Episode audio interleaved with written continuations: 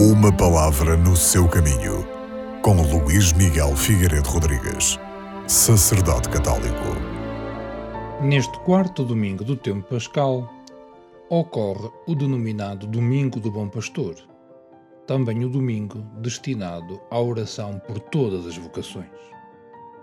No Evangelho, retirado do início do décimo capítulo do Evangelho segundo São João, Jesus aparece como o bom pastor, o pastor segundo o coração de Deus, anunciado pelos profetas.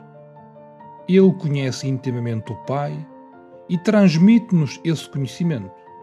Por isso, Jesus Cristo é a porta, o mediador. Mas ele conhece também profundamente a nossa condição humana. Conhece-nos pessoalmente, guia-nos com a sua autoridade e dá a sua vida por cada um de nós.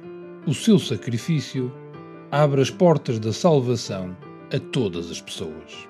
Para aproveitar plenamente da vida que Jesus Cristo nos oferece, é necessário, contudo, conhecer a voz do bom pastor, responder à sua mensagem, seguir fielmente as suas orientações.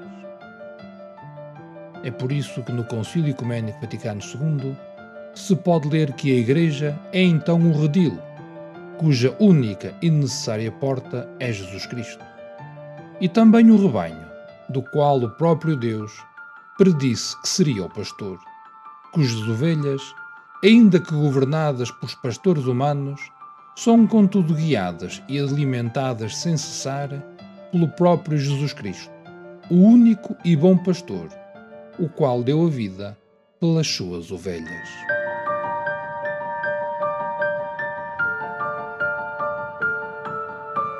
Uma palavra no seu caminho.